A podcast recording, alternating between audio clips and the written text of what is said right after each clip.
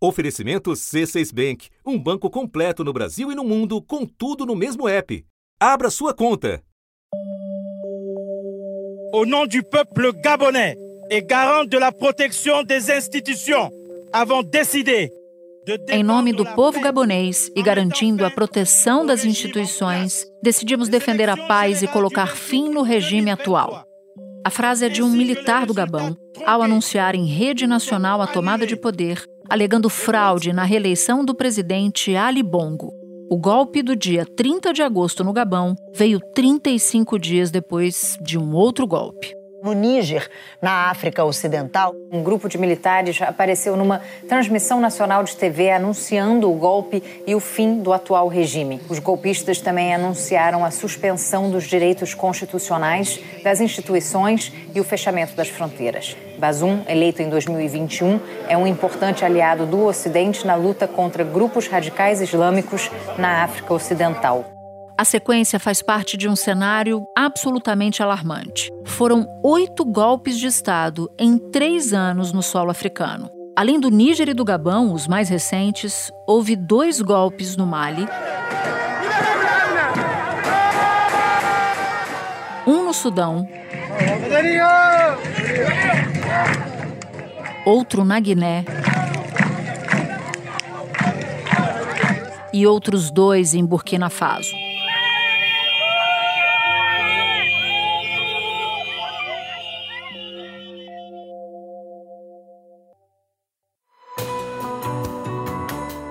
Da redação do G1, eu sou Natuzaneri e o assunto hoje é a turbulência política na África. Um episódio para entender as causas de tantos governos destituídos e qual o papel da Rússia e do Ocidente nas disputas dentro do continente. Eu converso com Luísa Belchior, jornalista da editoria de Mundo no G1, e com Tanguy Bagdadi, professor de política internacional na Universidade Veiga de Almeida e fundador do podcast Petit Jornal. Segunda-feira, 4 de setembro.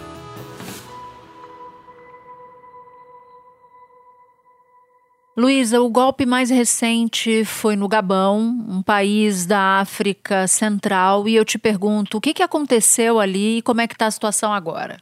Bom, tudo começou com um processo eleitoral. O Gabão, que é um país da África Central, ali na costa atlântica, tem muito petróleo e aí, claro, muito interesse também de potências mundiais fez eleições agora no fim de agosto e aí o atual presidente, a gente já vai falar dele, ele venceu com 64% dos votos, segundo o órgão eleitoral do país. Esse presidente é o Ali Bongo, que já governa há dois mandatos no país. O Ali Bongo era um cantor de jazz, gostava muito de música e ele substituiu ninguém menos que o pai dele, que era o Omar Bongo, que ficou no poder por quatro décadas, desde que o Gabão se tornou independente em 1967.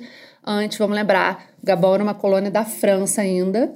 E até o Omar Bongo morrer em 2009, quando houve eleições, com uma vitória já bem contestada do filho dele. Então, Natuza, a gente tá, já está falando de um pano de fundo de praticamente uma dinastia familiar. Né? O próprio Ali Bongo, ele era muito próximo de estrangeiros diplomatas, então havia também uma expectativa positiva, digamos assim, quando ele tomou o poder. É, mas isso acontece muito na África, é, há casos similares em que o presidente, ao chegar no cargo, vai se transformando em um autocrata. Tem um caso bem emblemático que é o do Robert Mugabe, que era um herói da libertação da dominação britânica no Zimbábue e virou um ditador sanguinário também. Esse professor de origem humilde também se mostrou um negociador experiente. Mugabe conseguiu libertar o país do domínio britânico. A antiga Rodésia virou Zimbábue e ele presidente. Só que esse líder que levou a democracia ao país logo virou um ditador.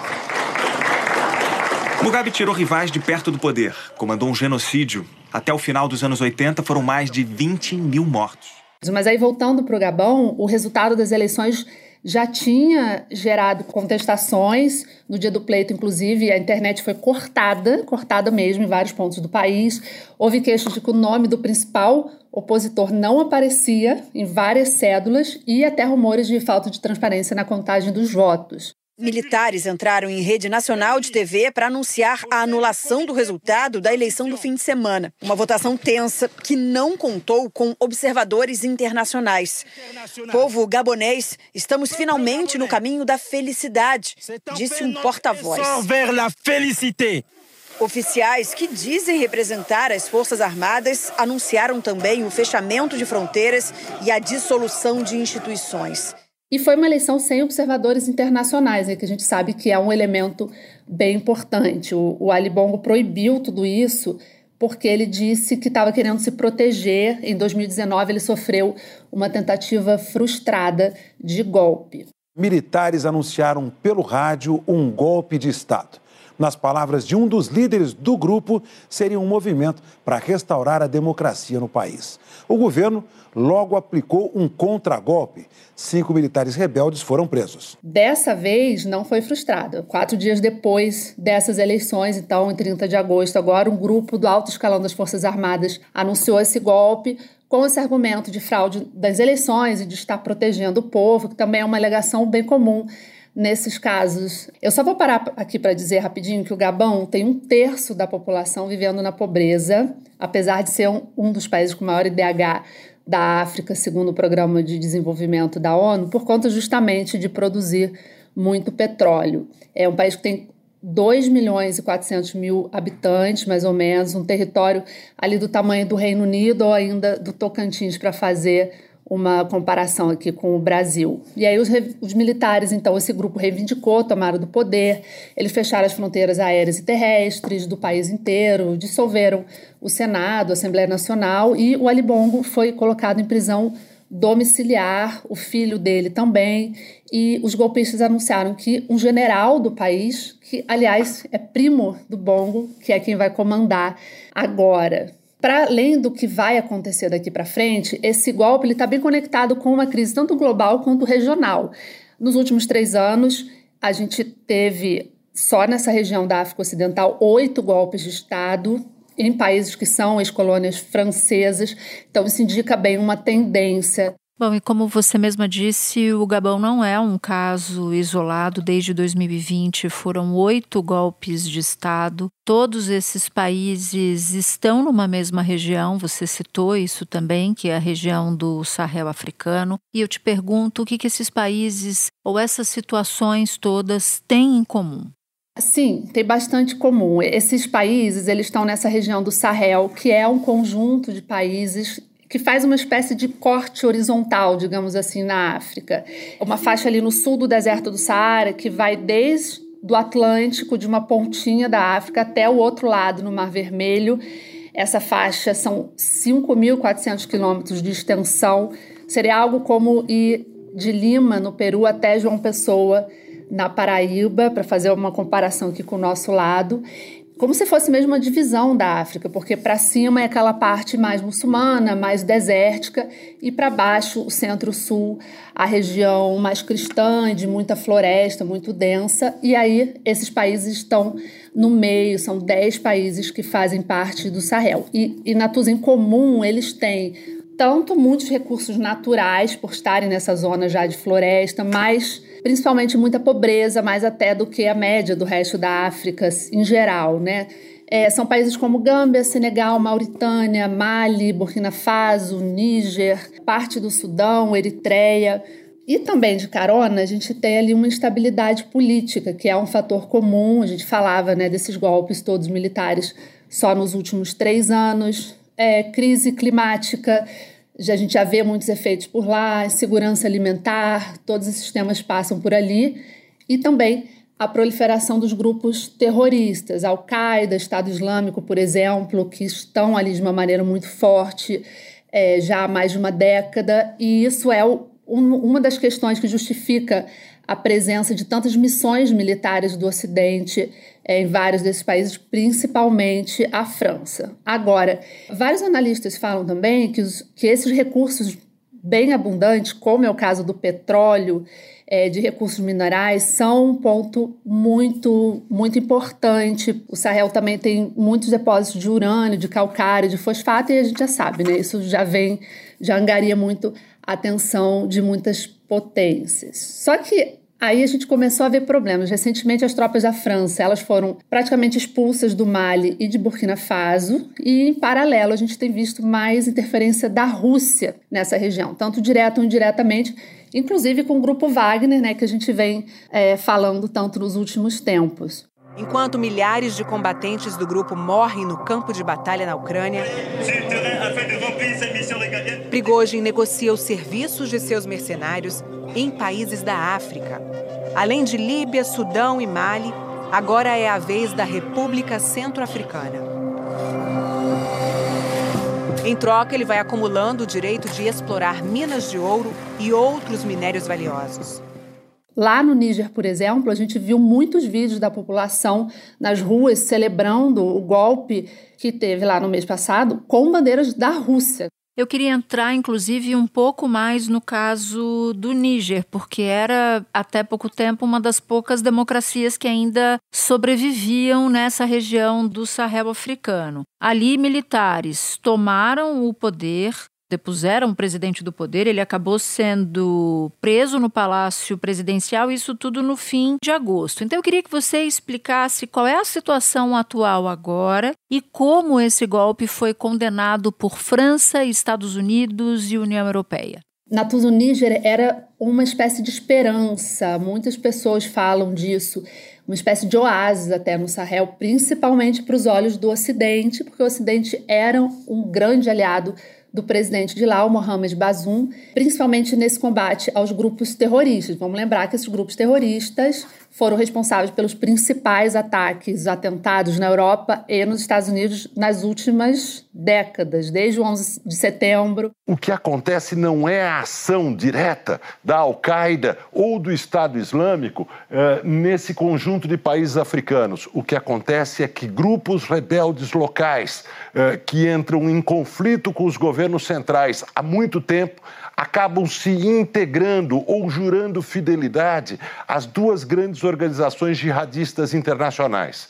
Isso significa o seguinte: Al-Qaeda e Estado Islâmico estão intensificando, tornando mais grave e mais sangrento conflitos que já eram muito antigos, mas muito localizados na África.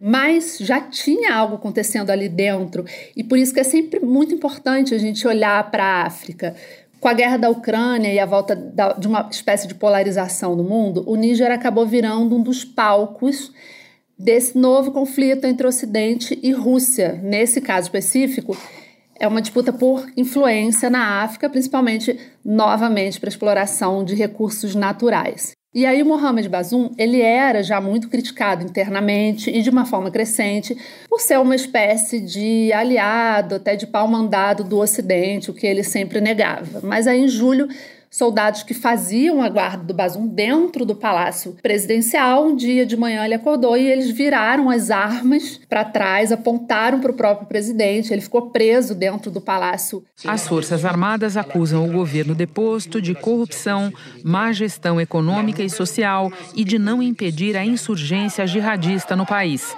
Fronteiras aéreas e terrestres foram fechadas e um toque de recolher instaurado. Na sexta-feira, inclusive, o presidente francês Emmanuel Macron disse que está falando diariamente com ele para controlar a situação. Esses militares que fizeram o golpe, eles prometeram novas eleições lá em três anos, mas os países próximos da região, muitos do Sahel, ainda estão brigando, até estudando uma intervenção militar conjunta para devolver o poder a Bazoum, e isso criaria mais tensão ainda, porque seria uma guerra, né? uma invasão a outro país naquela região. É claro que a ONU e o Ocidente também tentam reverter é, essa situação, colocar o Bazum de volta no poder. O secretário-geral da ONU ligou para o Bazum lá dentro do palácio, assim como o Macron. O secretário de Estado dos Estados Unidos, o Anthony Blinken, também pediu a libertação do presidente deposto. Tem mil soldados norte-americanos por lá no país monitorando a situação. A União Europeia condenou o golpe. Claro, o presidente francês Emmanuel Macron, que ainda mantém muita relação comercial e diplomática com as ex-colônias, também vem pressionando bastante. Agora, isso, por enquanto, tudo sem sucesso. E eles já aprenderam uma lição ali, porque tanto Mali quanto Burkina Faso praticamente expulsaram as tropas francesas de lá, como eles começaram a se aproximar e muito, de forma muito rápida, da Rússia depois dessa saída das tropas francesas, Natuza tem um pano de fundo aí que a gente ainda vai explorar um pouco mais na próxima entrevista aqui do assunto com Tanguy Bagdadi. Luísa, eu te agradeço muito pelas informações todas, desejo um bom trabalho para você. Obrigada a você, Natuza, eu que agradeço. Tchau, tchau. Espera um pouquinho que eu já volto para falar com o Tanguy. Com o C6 Bank, você está no topo da experiência que um banco pode te oferecer. Você tem tudo para sua vida financeira no mesmo app, no Brasil e no mundo todo. A primeira conta global do país e atendimento personalizado, além de uma plataforma de investimentos em real e dólar com produtos exclusivos oferecidos pelo C6 em parceria com o JP Morgan Asset Management. Quer aproveitar hoje o que os outros bancos só vão oferecer amanhã? Conheça o C6 Bank. Tá esperando o quê? C6 Bank. Tanguy, a gente está falando de um continente que foi submetido a uma colonização europeia, países como Inglaterra, França, Portugal e muito mais. Mas há um avanço da influência russa em algumas regiões da África. Eu queria te perguntar como essa sequência de golpes explicita esse avanço russo em algumas regiões, em particular a região do Sahel africano. Então, Natuza, a gente está falando sobre um ambiente geopolítico muito movimentado. Né? A gente já viveu períodos de estabilidade no qual você, diferentes países, né, diferentes potências tinham ali suas zonas de influência, e essa parte norte, ocidental da, da África era um espaço de atuação muito confortável para a França, por exemplo, né, que foi exatamente a, a metrópole, era a metrópole, até a década de 50, 60, enfim, de boa parte daqueles países, aliás, boa parte desses golpes sobre os quais você falou, são exatamente em países que eram colônias francesas.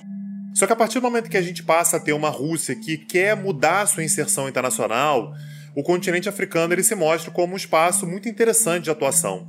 É um, um continente no qual há uma grande economia a crescer, né? então você tem uma grande perspectiva de crescimento econômico. Existe uma necessidade de compra de alimentos que a Rússia é capaz de oferecer. Existe uma vontade de comprar armamentos que a Rússia também é capaz de oferecer. Então a Rússia enxerga no continente africano, particularmente nessa parte norte do continente africano, essa região que a gente chama do Sahel, né, que é aquela área que fica logo ao sul é, do deserto do Saara como um espaço muito profícuo, como um espaço muito promissor.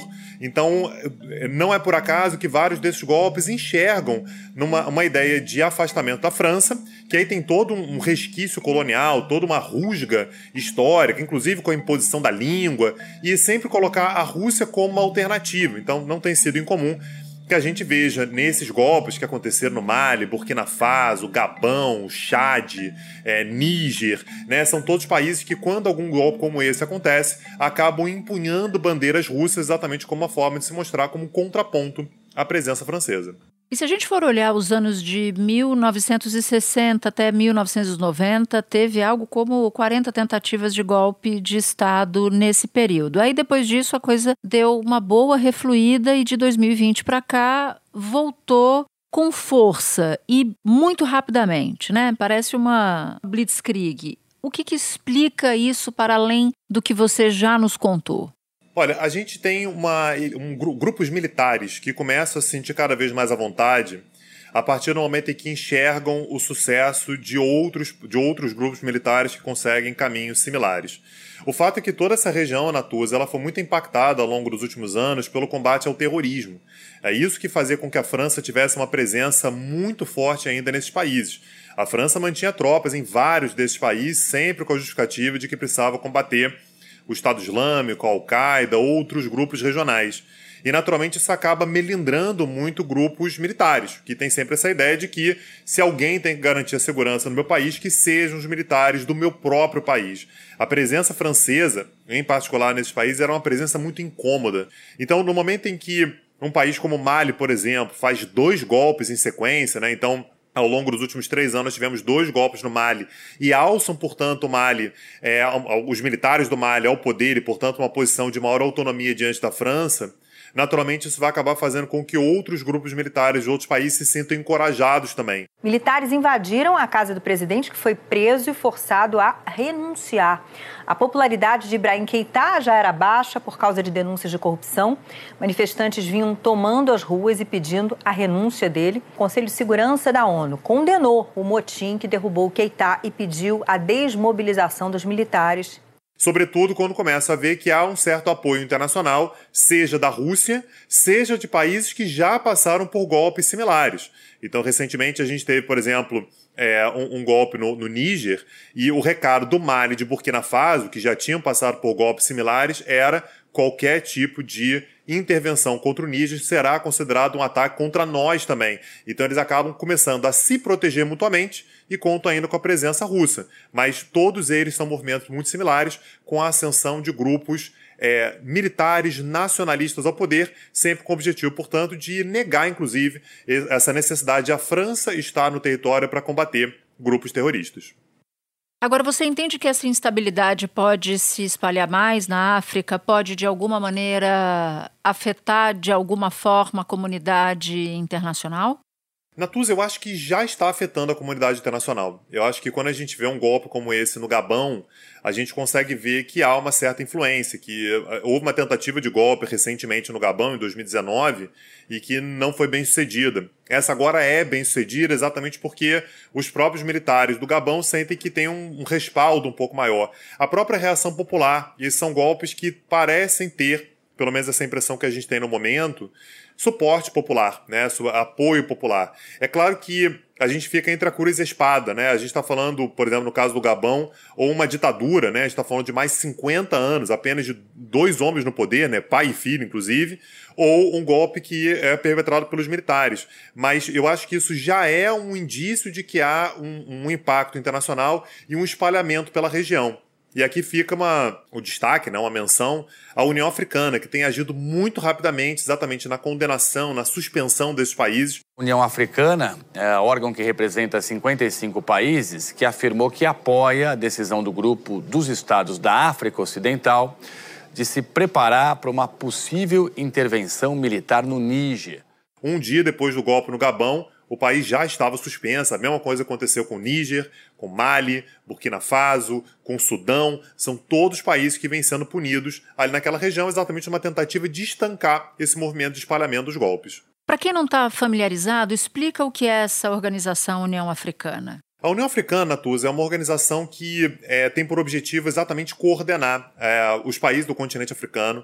A África é um continente muito grande, tem mais de 50 países, então não é naturalmente um trabalho fácil, mas ela acaba se é, consolidando sobre grupos subregionais. Então você tem, por exemplo, um grupo como a CDAO, que é exatamente para os países da África Ocidental. Você tem uma organização econômica, uma comunidade econômica para os países da África Central. Você tem comunidades, portanto, regionais que acabam, portanto, se articulando com o objetivo de estabelecer objetivos comuns, parâmetros comuns, o diálogo interno, exatamente para que o continente africano ele tenha uma certa unidade. Está longe de ter uma tentativa de é, uma imposição de determinados padrões econômicos, regionais, mas há padrões mínimos que são demandados pela União Africana e a manutenção, portanto, da, da, da ordem democrática né, contra golpes é um desses pontos comuns que a União Africana exige. E tem peso na prática? Tem peso na prática, Natuza, porque ficar isolado da União Africana é algo que é, faz com que o país ele fique mal visto, ele perca muito espaço de articulação. A União Africana ela acaba sendo um palco importantíssimo para esses países poderem dialogar com outros estados da, do, do, do, continente. Né? Então acaba sendo um elemento que acaba tirando um pouco de legitimidade desse, desse movimento. Agora, por outro lado, a partir do momento que você tem vários países que são suspensos da União Africana, eles passam a contar de uma certa maneira com a legitimidade uns dos outros, mas não, de, não, não colocaria a União Africana numa posição de desimportância, não. Tem um peso bastante grande, sim.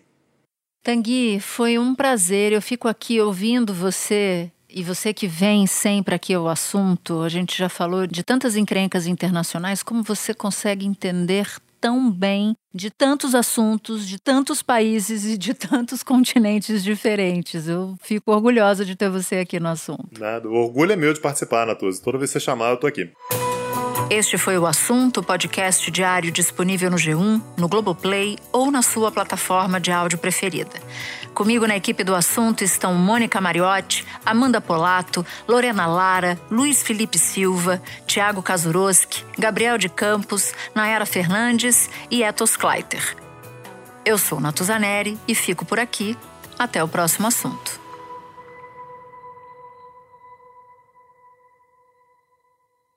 Você no topo da experiência financeira que um banco pode oferecer. Escolha um banco completo no Brasil e em qualquer lugar do mundo. Abra sua conta no C6 Bank.